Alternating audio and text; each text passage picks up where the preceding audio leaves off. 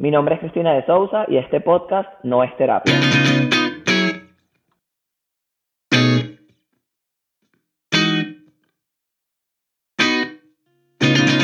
Hoy te saludo con mi batidito de proteína en mano porque vamos a hablar de nutrición. Yo dentro de mi rol como promotora de bienestar siempre destaco la importancia de alimentarse bien y es algo que practico a diario, esto que predico.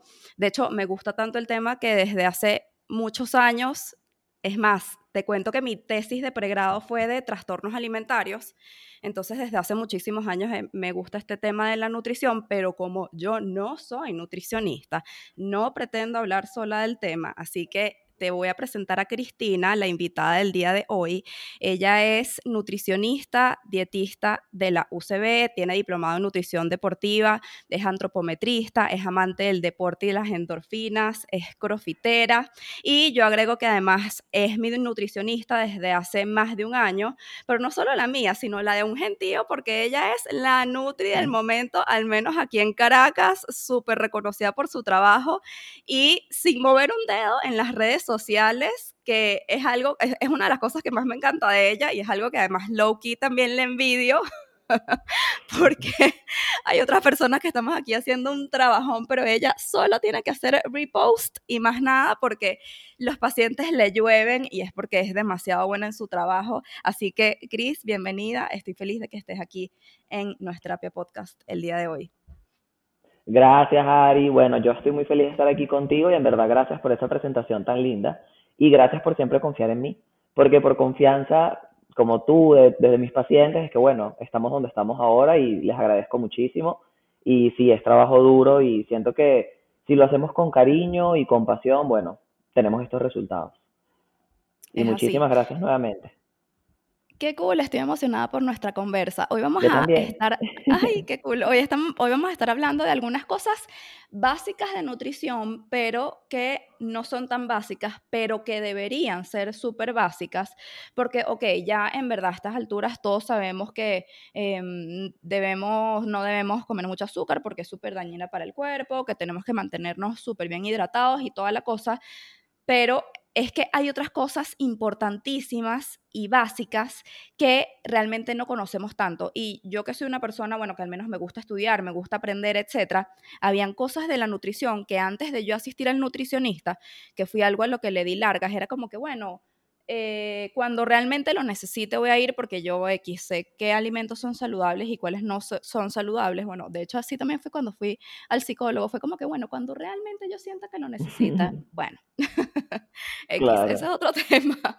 Pero eh, em, hasta que realmente fui, fue que aprendí, por ejemplo, que el tema de la balanza, o sea, que de pesarse, que es un hábito, no sé, como tan conocido, tan utilizado, ese pedazo de información que te da la balanza no es relevante en tu peso, en tu composición corporal, que es lo que ahora entiendo, pero... Eh, traje a Cris para que nos explique este tema de qué es la composición corporal, porque me la paso escuchando y esto lo hago, eh, bueno, por un lado, este episodio está motivado por un lado que a mí me gusta el tema, pero por el otro que como yo acompaño a otros en su proceso de búsqueda de bienestar, escucho constantemente las quejas que hay sobre el cuerpo, ¿no? Natural. Y aunado a eso escucho cosas como, no, es que tengo que rebajar un par de kilitos, y bueno, yo antes eh, decía lo mismo, pero ahora sé que rebajar un par de kilitos no necesariamente significa que mi cuerpo está mejor.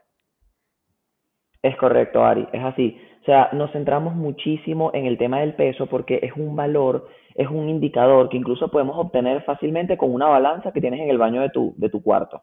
Es muy fácil. Pero tenemos que entender que ese número primero no nos puede definir. O sea, algo tan complejo como el cuerpo del ser humano no puede estar definido en un solo número. Por ahí comenzamos. Hay muchos indicadores que pueden variar ese peso. Por ejemplo, si tú te pesas tres veces el mismo día en diferentes horarios, vas a pesar distinto. Así sean 100 gramos, tu peso se va a mover. Entonces ya por ahí puedes notar que no es un número muy confiable. Si tú te pesas un viernes, que estuviste entrenando fuerte, de lunes ese viernes, todo perfecto, comiendo bien, te pesaste, pesas un kilo menos. Y luego el lunes, que el fin de semana capaz fuiste un poquito más flexible, entonces pesas dos kilos más. Ya, se dañó todo mi proceso. Todo lo que avanzaste entrenando, lo bien que te sentiste, todos los avances que tuviste con el rendimiento deportivo o incluso con tu propio bienestar emocional ya se fue todo a la basura simplemente por un número. No. Tenemos un nuevo concepto que trabajamos mucho, sobre todo en el área deportiva y no tan deportiva. No tienes que ser un atleta de alto rendimiento. Puede ser un corredor novato, puede ser una persona que esté iniciando en el mundo del gimnasio, generalmente una persona en, toda la población. Tenemos un concepto que es la composición corporal, que aquí no solamente vamos a hablar de peso, que realmente pasa a segundo plano, sino que vamos a hablar de eh, kilos de músculo, kilos de grasa. Si tú tienes un esqueleto, una densidad ósea más pesada o menos pesada, eso ya te va a condicionar. Porque es, así, porque resulta que por cada kilo de hueso tú puedes ganar 5 kilos de músculo. Si tienes una mujer o un hombre más grande, por supuesto que te va a pesar más porque va a tener más masa muscular. Y al final del día lo que importa es eso, las mediciones, cómo está tu porcentaje de grasa. También pasa en los diferentes deportes si tienes una persona que hace, que es, que es corredor y tienes una persona que hace levantamiento de pesas, por supuesto que el corredor puede ser un poco más ligero porque va a tener menos masa muscular. Y aún así pueden haber corredores más pesados que otros. Entonces es importante resaltar que el peso no tiene que romperles la cabeza. Tienen que preocuparse de las medidas. Si no están yendo a un Nutri que los mida, que les haga toda la toma de pliegues, de circunferencias, véanlo en la ropa. Cómo les va quedando la ropita, se pueden tomar fotos y compararse en las fotografías. Ah, mira, aquí pesaba 60, ahora peso 63, pero mira cómo se me ven los hombros, mira cómo tengo más definición muscular. Y es lo que nos va a salvar, Ari, porque es importantísimo tener un buen, una buena composición de músculo, porque ese músculo protege tu hueso. Y al final del día eso es lo que queremos, tener una, una composición corporal también que esté saludable. Totalmente con eso de, que nuestros huesos estén protegidos, ahora lo voy a retomar, pero quiero eh, enseñar con mi ejemplo cómo yo me di cuenta de que realmente el número del peso no es nada importante. Y es que yo, en mi mejor control con Chris, pesaba 54 kilos. Ojo, ya va, vamos a hacer aquí un paréntesis de que yo mido metro y medio, ¿ok? Yo soy bien pequeña. En mi mejor, porque bueno, a este tema de los huesos ya sabemos que tiene peso. En mi mejor control, yo pesaba 54 kilos. En mi peor control pesaba los mismos 54 kilos. Entonces, ¿cuál era la diferencia? Ah, que en mi mejor control yo había ganado un kilo de masa muscular y perdido un kilo de grasa, y en mi peor control yo había perdido un kilo de músculo y ganado un kilo de grasa. Entonces, más y menos se netean, el peso seguía siendo el mismo, pero hasta que tú no me lo enseñaste, yo no tenía idea de eso. Sí, sí, es que eso, eso es importantísimo. Y ojo, no tenemos que por qué sentirnos mal, como que, ah, conchale, yo pendiente del peso, es normal, esas cosas pasan, por eso, como, como dijo Ari al inicio, cosas básicas, no tan básicas, pero que deberían serlo. Es totalmente cierto. Entonces es importante educarnos y educarnos desde los profesionales. Porque también por ahí en Instagram salen unas publicidades y que pierde 10 kilos, pierde 5 ya va, ¿qué importa? O sea, lo importante es que te sientas bien, que tengas un buen rendimiento y que realmente se refleje en tu, en tu porcentaje de grasa, en tu composición corporal. Claro, ¿no? Y además, no sabes cuántas veces me canso de escuchar que, eh, que, una, que una persona está en el gimnasio, entonces el entrenador del gimnasio le manda una dieta. Y yo digo, pero el entrenador es nutricionista, o sea, porque no lo hace menos buen entrenador que bueno, o sea, que confío en el entrenador, pero que el entrenador, sin ser nutricionista, dietista, te esté mandando una dieta, no me queda claro. O sea, esto es una carrera que se estudia en la universidad. Y retomando el tema de eh, proteger nuestros huesos, resulta que esto también lo aprendí yendo al nutricionista, que cuando yo empecé en mi primer control, contigo, Chris, yo me dijiste que ni siquiera tenía yo suficiente masa muscular como para que mis huesos y mis articulaciones estuviesen protegidas. Y yo andaba corriendo en la calle, así yo corrí media maratón y, o sea, bueno, de repente, qué chévere, estoy joven, mi, cuerpo lo resistió, pero, o sea, qué tan sostenible en el tiempo sería eso si yo no estoy protegiendo mis articulaciones, ¿no? O sea, para efectos de salud. Exacto, exactamente, eso es importantísimo. A ver, ¿Qué, pasa? Que el cuerpo del ser humano también es muy noble. Nuestra máquina es una máquina muy perfecta. De verdad que la podemos llevar a niveles muy altos. Por eso vemos gente corriendo maratones en una hora 59. Vemos cosas muy increíbles. Pero eso hay que cuidarlo, porque todo tiene un límite. Entonces, ¿qué pasa? Si una persona, eh, novata o no novata, empieza a entrenar y le va muy bien porque tiene muy buenas condiciones, pero no se cuida, no se alimenta de manera adecuada, la alimentación siempre va a ser la base.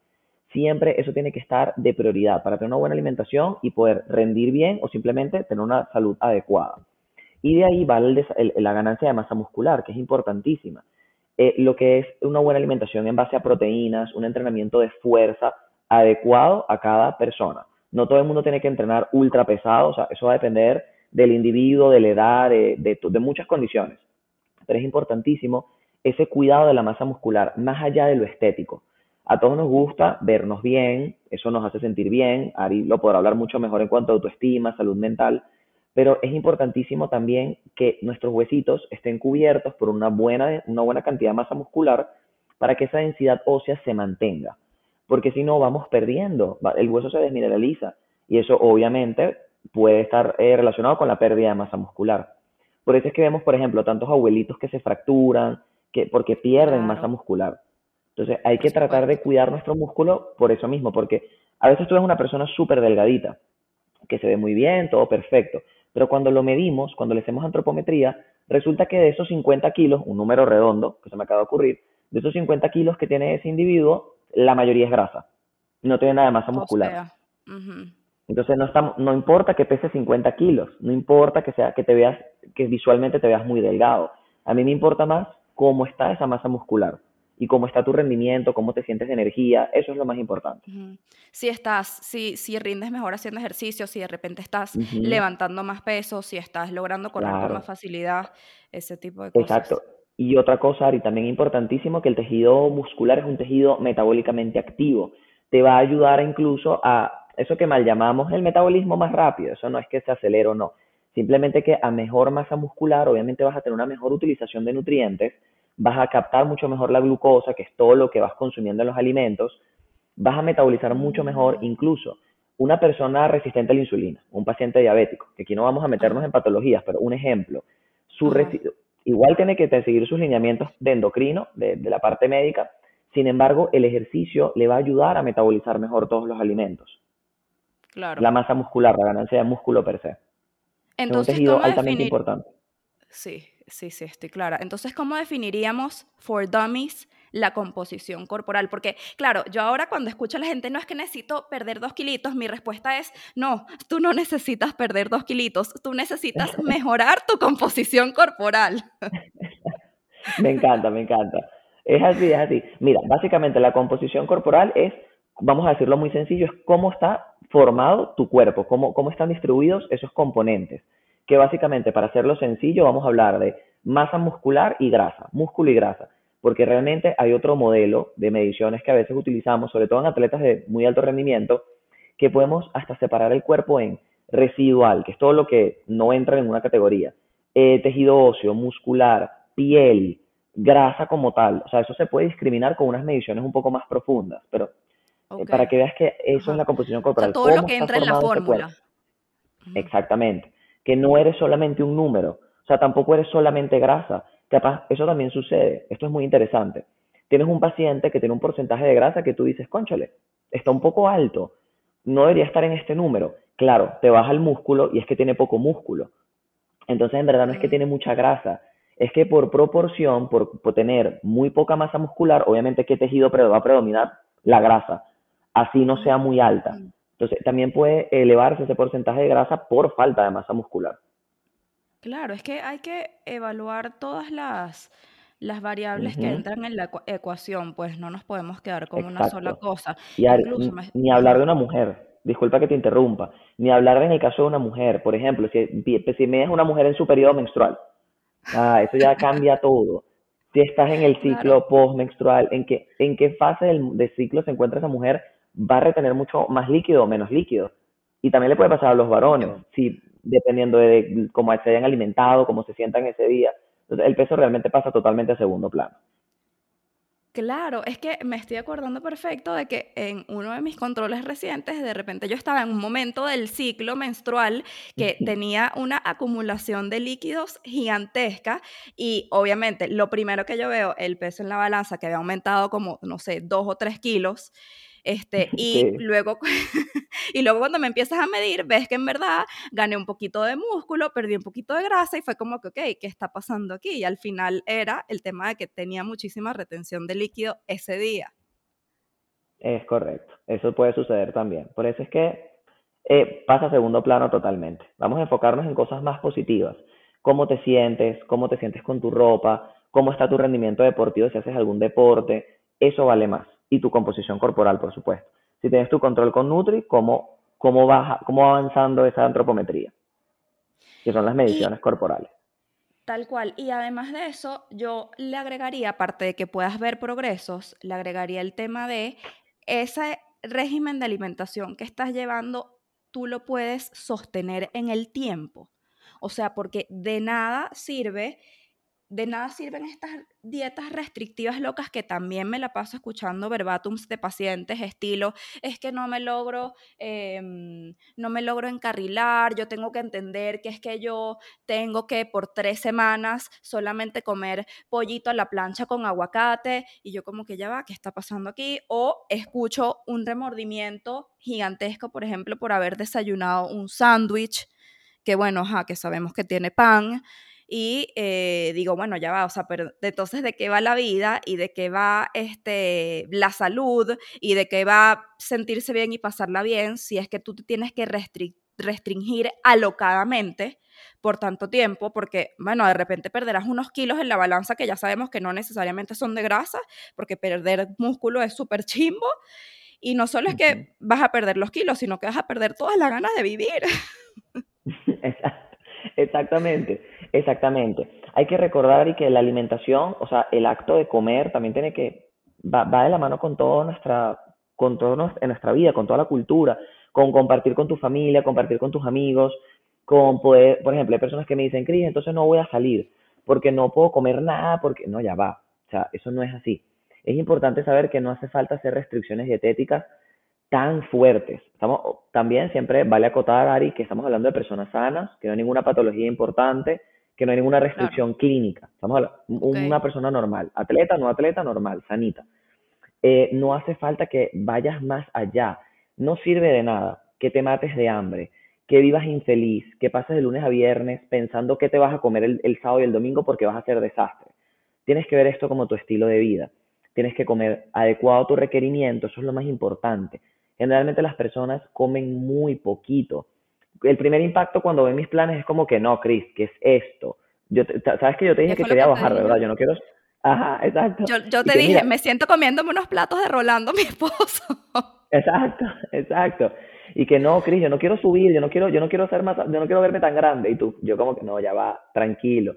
Ese es tu requerimiento, eso es lo mínimo. Tienes que comer, tienes que sentirte saciado porque de esa manera estás alimentándote, estás comiendo bien, no vas a tener deficiencias nutricionales, por ende vamos a controlar un poquito ese tema de picar o de, o de esa supuesta ansiedad, que a veces no tienes ansiedad, simplemente no estás comiendo suficiente. Y al comer un poquito más, un mm, poquito más de vegetales. Hola, hola, ¿te suena? exacto. Un poquito más de vegetal, un poquito más de proteína, te das cuenta que lo que tenías era hambre, que no estabas comiendo de la manera adecuada y no hace falta eliminarte cosas a lo loco. No, yo no como arroz. Ajá, pero ven acá, ¿por qué te quitaste el arroz? ¿Te cae mal? ¿Te inflama? O no, yo no como gluten. Ah, ok, eres celíaco, tienes una intolerancia al gluten. No, no, no, no, no soy celíaco.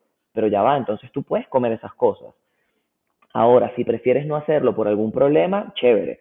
Pero no hace falta eliminar por completo, sino estructurar un plan que te funcione, que te genere resultados y que también te permita comer lo que te gusta comer. Claro.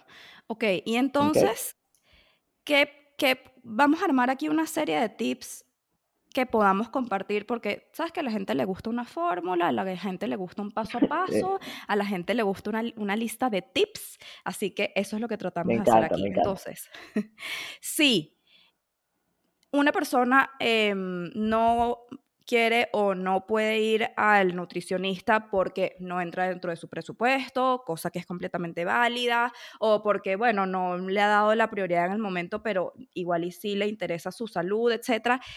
¿Qué tips podemos aquí compartir para ayudar a que tomemos decisiones más inteligentes a la hora de alimentarnos? Perfecto, Ari. Mira, podemos resumirlo en, en unos, yo creo que en unos cinco tips. Vamos a, vamos a ir nombrándolos. Lo primero que quiero hablar son, realmente son dos en base al ejercicio. Y me gusta comenzar por aquí porque, bueno, sabes que mi, mi especialidad es la nutrición deportiva. Siento que le sacamos más provecho cuando llevamos una vida activa. Entonces, primero, hagan entrenamiento de fuerza. Entrenen con resistencia muscular. No tienes que hacer CrossFit, no tienes que hacer levantamiento de pesas olímpico, si quieres hacerlo bien. Si no, puedes trabajar con ligas, TRX, con tu propio peso corporal, calistenia, pero trata de meter ejercicio de resistencia, de fuerza, porque eso va a hacer que desarrolles más masa muscular, tengas un tejido metabólicamente activo e incluso puedas gastar más calorías en reposo. ¿Ok? Punto número uno. ¿Los funcionales entran aquí? Dígame. Sí, también. Excelente. Es que eh, tiene varios nombres. Entrenamiento funcional, puede ser estilo CrossFit, puede ser estilo eh, en un parquecito con algunas ligas, pero todo esto es funcional. Esto, sí, entrenamiento funcional es perfecto también, tipo por circuitos. Exactamente. Lo segundo, que te lo comenté a ti, me lo recuerdo muy bien, eh, programa tu ejercicio, así como programas tu alimentación. Es igual de importante tener una estructura de alimentación como de entrenamiento. No entrenar por entrenar. No es que hoy hago una rutina de esto, mañana de lo otro. Eso está bien para comenzar, pero siempre es bueno que te estructures, que tengas un sistema, una, una programación de ejercicio, para que también puedas ver resultados, porque los músculos también se fatigan, también tienes que darle descanso específico, entrenar de forma inteligente, no solo por pasar el tiempo. Sí, a mí me pasaba eh, que por eso fue que me lo dijiste, que a mí me encantaba hacer dibujo libre. O sea, ay, hoy me provocó hacer Tracy Anderson y eso fue lo que hice hoy. Mañana me provocó salir a correr. Luego otro día me provocó hacer un videíto de X. Otro día una clase de yoga. O sea, como que a mí en verdad me gusta hacer ejercicio y lo hago, bueno, como un hábito hace muchísimo tiempo y porque me gusta como me, me hace sentir, pues me aporta bienestar. Pero eso me gustaba como que tener esa libertad de escogencia y chévere, de repente me ayudaba a mantenerme pero no me, ayuda, no me estaba ayudando a progresar porque no estaba eso, calculando como que los grupos de músculos que, que tenía que entrenar de manera equitativa, entre comillas, o sea, como que algo que me, que me permitiera ver más progresos. Exactamente. Siempre es bueno mantenerse activo. Dibujo libre a veces también es útil cuando estás fastidiado, cuando capaz no sabes qué te gusta, estás como ubicando tú qué, qué vas a hacer. Cool. Eso, pero ya llega un punto en el que, oye, tienes que eh, como seguir ciertos lineamientos para poder obtener ciertos, ciertas cositas.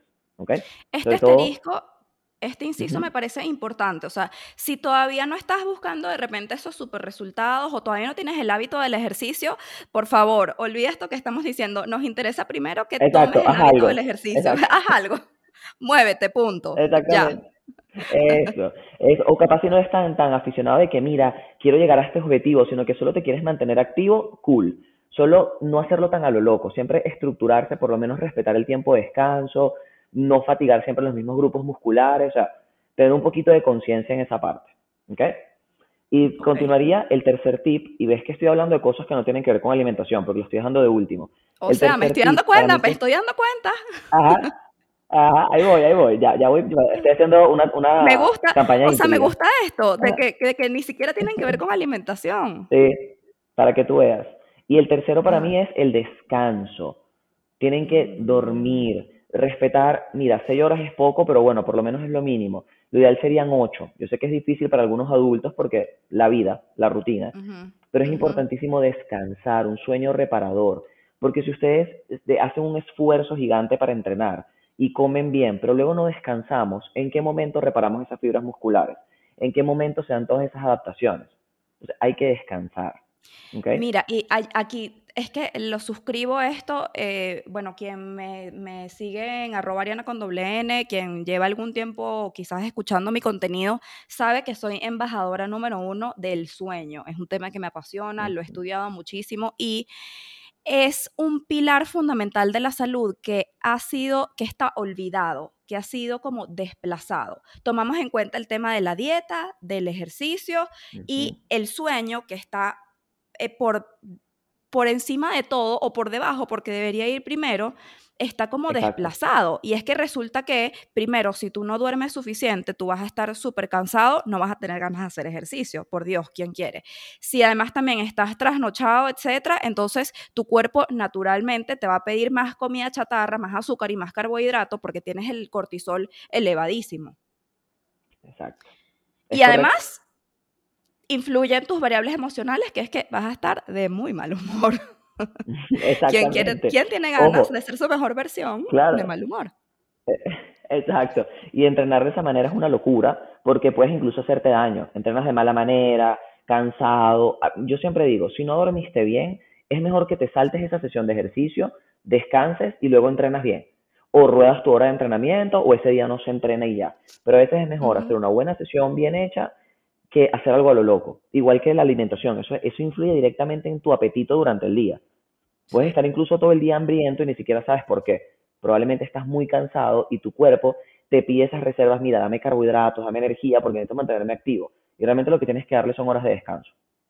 Tal cual. Entonces ya sabemos que esa, entre comillas, es que a mí me da mucha ansiedad este, por comer. Ya sabemos que eso puede ser un disfraz para eh, que estás comiendo poco, que estás durmiendo poco, eh, que te estás hidratando poco. También la hidratación es clave en todo esto, es igual de importante que la comida. Que aquí voy a mi cuarto tip, que es verifica tus porciones. ¿Qué pasa aquí, Ari? Muchas personas llegan y me dicen, no, Cris, yo como sanito, como arrocito con pollo y una ensalada, chévere, una arepita, ajá. Y cuando yo les pregunto, ¿de qué tamaño es esa arepa? ¿Cuántas tazas de arroz te sirve? Entonces me dicen, no, dos tazas de arroz. Eh, ya va, hay que ver, capaz a esa persona yo le estoy calculando media taza de arroz.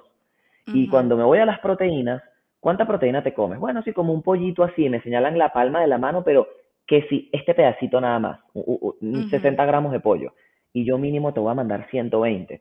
Entonces ya por ahí yo empiezo a ver, conchale, comes sano, efectivamente comes bien, preparado en tu casa, pero no estás siguiendo las porciones adecuadas. Y a veces eso es lo más importante. Y a mí me gusta mucho la alimentación intuitiva, que las personas coman según su saciedad y todo esto, respetando su cuerpo, pero cuando tenemos objetivos o cuando estamos practicando algún deporte, por ejemplo, es importante seguir una estructura, porque necesitas cubrir un requerimiento, tienes un objetivo a alcanzar, y ahí las porciones se vuelven prioridad. No te digo que vas a pesar tu comida todos los días a toda hora, ya uno visualmente se va adaptando a esas cantidades y más o menos te defiendes pero es importante que por lo menos verifiques qué tanto estás comiendo o qué tan poco estás comiendo, porque ahí generalmente se centran todos los problemas. Sí, tal cual. O si estás, y eso en, en, comparación con todos los grupos de alimentos que estás comiendo, bueno, que qué hay de más o qué hay de menos. O sea, de repente estás comiendo, sí, los tres grupos de alimentos, pero estás comiendo dos tazas de arroz con un poquitico de pollo y de repente un montón no, no, no, de aguacate o un montón no, no, no, de salsas. El aguacate, sí. Y entonces nos estamos eh, literalmente saboteando el tema. Ahora, esto es tricky porque, por ejemplo, claro, yo ahora, eh, yo aprendí a pesar mis cositas, si yo estoy en mi casa, lo hago, muchas veces ya más o menos lo puedo calcular, o sea, no es que necesito la balancita de comida, puedo más o menos, exacto, uno ya lo calcula al ojo, lo aprendes, pero, por ejemplo, Rolando, que va, va pronto a tu consulta, tiene cita que sí, esta semana. Pronto. Sí, sí, sí, Mira, ya te digo que va a ser difícil. va a ser un paciente difícil. Porque él dice que no, no le gusta, no quiere tener que pesar la comida. Entonces, o sea, ¿cómo hacemos? Hay, hay, estrategias, no te preocupes por eso. ¿Por qué? Porque es cierto, hay personas que les puede generar un poquito de, molestia o como, ay, qué fastidio. Yo solo les pido algo, yo les digo, mira, regálame un día de tu vida, o, o varios, dos, donde vayas a, comer los alimentos más comunes, pésalos una sola vez, mira cómo se ve en tu plato o en tu topper con el que te llevas la comida y ya. De ahí saca más o menos un estimado, obviamente, sí me encantaría que lo verifiquen un poco más, pero no hay problema, porque eso también me funciona. Y luego control tras, control, yo voy viendo los avances y capaz les digo, verifica cuánto te estás comiendo de arepita, verifica cuánto esto, yo me voy dando cuenta y los voy ayudando. Pero sí, lo podemos hacer con medidas prácticas, con tacitas, la palma de la mano, un puñito, uno les enseña, uno tiene otras estrategias, no todo tiene que ser con la balanza. Sí es un poco más ideal en ciertos casos, pero hay, hay solución para todo eso. No tienen que estresarse tampoco por el tema del peso. Y además, algo que tú me has dicho muchas veces es que no tiene que ser exacto, o sea, que ningún plan nutricional está diseñado para que sea cumplido a su extrema cabalidad, o sea, que con que se cumpla entre un más o menos un 70%, 80% es lo que se necesita, o sea, el otro 30, 20% este, puede ser un poco más flexible, o al menos yo que a mí me gusta la flexibilidad como ley de vida, este, yo me apego a eso que tú me dices. Es así, y tú lo sabes muy bien que yo igual, yo nunca llego a, quitar, eliminar, a, juzgar, nada que ver. Esto, esto es para, para mejorar. Yo siempre les digo a mis pacientes, mira, yo necesito por lo menos un 70%. Eso es todo, con eso vas a ver resultados. Si tú le quieres dar un 90, fabuloso. Lo que quieres es que sea sostenible para ti, ¿ok? Y el último tip que te tengo también es coman proteínas, por favor, extendiendo el punto anterior vegetales, carbohidratos, no tienes que eliminar lácteos, no tienes que eliminar nada, pueden comer de todos los grupos, simplemente adaptándolo al requerimiento, pero por favor no dejen de comer proteína, porque la gente lo deja pasar. ¿Qué te desayunas? No, una arepita con queso. Ok, está bien, el queso tiene proteína, pero muy poca. Capaz métele un huevito, un poquito de pollito, dependiendo de tu tiempo, de, lo que te guste.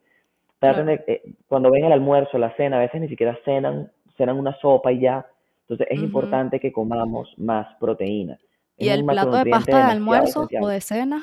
¿Qué me dices de él? Sí, exacto. Y la pasta es excelente. Pueden comer pasta, no eliminen la pasta. Pero la pasta, eso los italianos me van, a, cortar la cabeza, pero toda, toda la familia italiana. Pero es importante que la pasta no, nutricionalmente no es un plato que se come solo, o sea, es un, es un acompañante. Cómanse su pastica con carne, con pollo, con algún fruto del mar, con pescado para aprovechar mayor contenido proteico. Y por supuesto, y, todo lo del reino vegetal que van a ser nuestros aliados siempre. Pero la proteína es elemental. Y es lo que la gente, es lo que he visto mucho en la consulta, que queda por debajo. Sí, totalmente. Bueno, y, y, para mí también, o sea, yo no sabía que tenía que comer tanta proteína. Bueno, resulta que a mí realmente me cuesta desarrollar masa muscular y por eso quizás tengo que comer un poco más, pero definitivamente yo no, no, no sabía que la proteína era lo que tenía como que, que predominar en mi, en mi plato. Exactamente, sí, sí, sí. Lo resumiría de verdad con eso, Harry.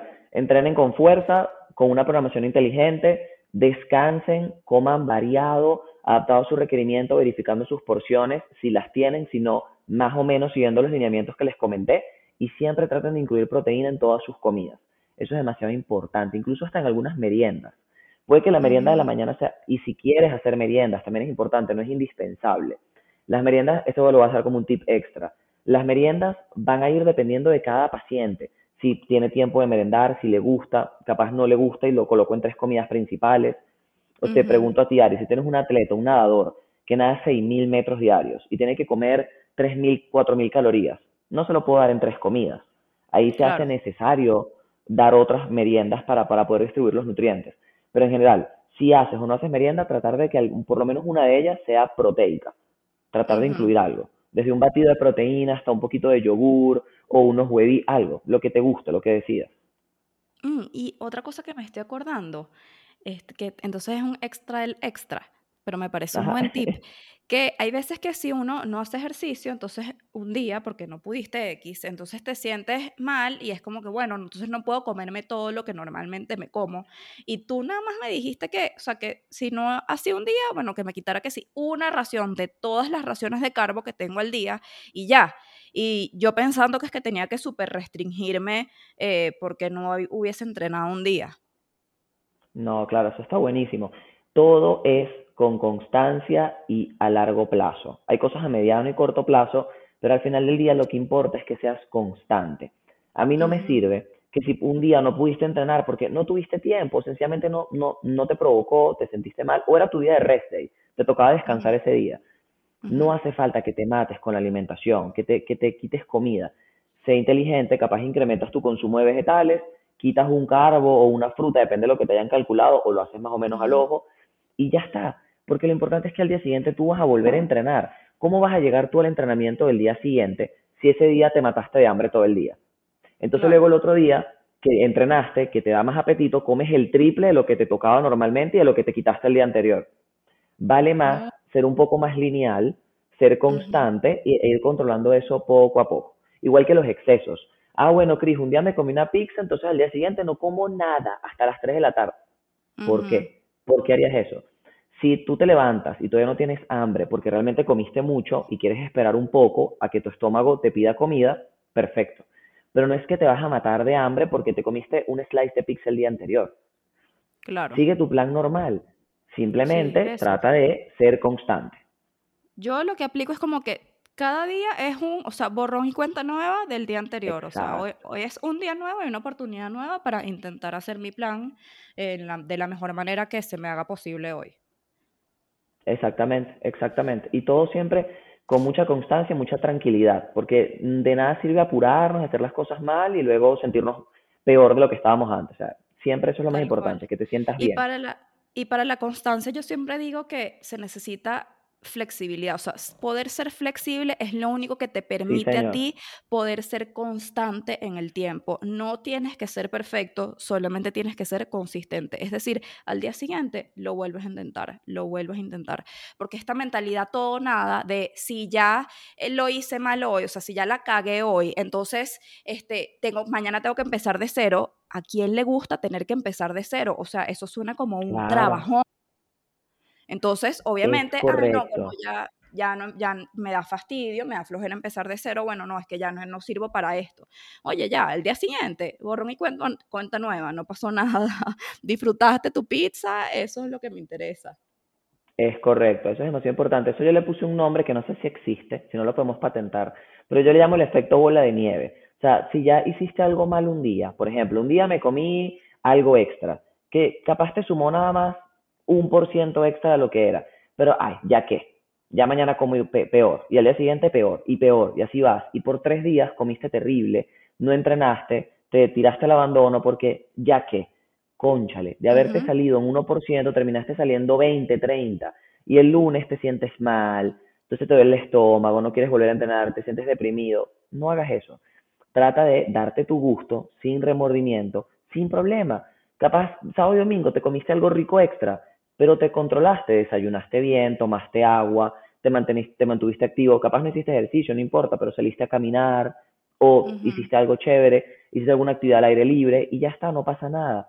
Pero tampoco quedarse pegado en las cosas malas.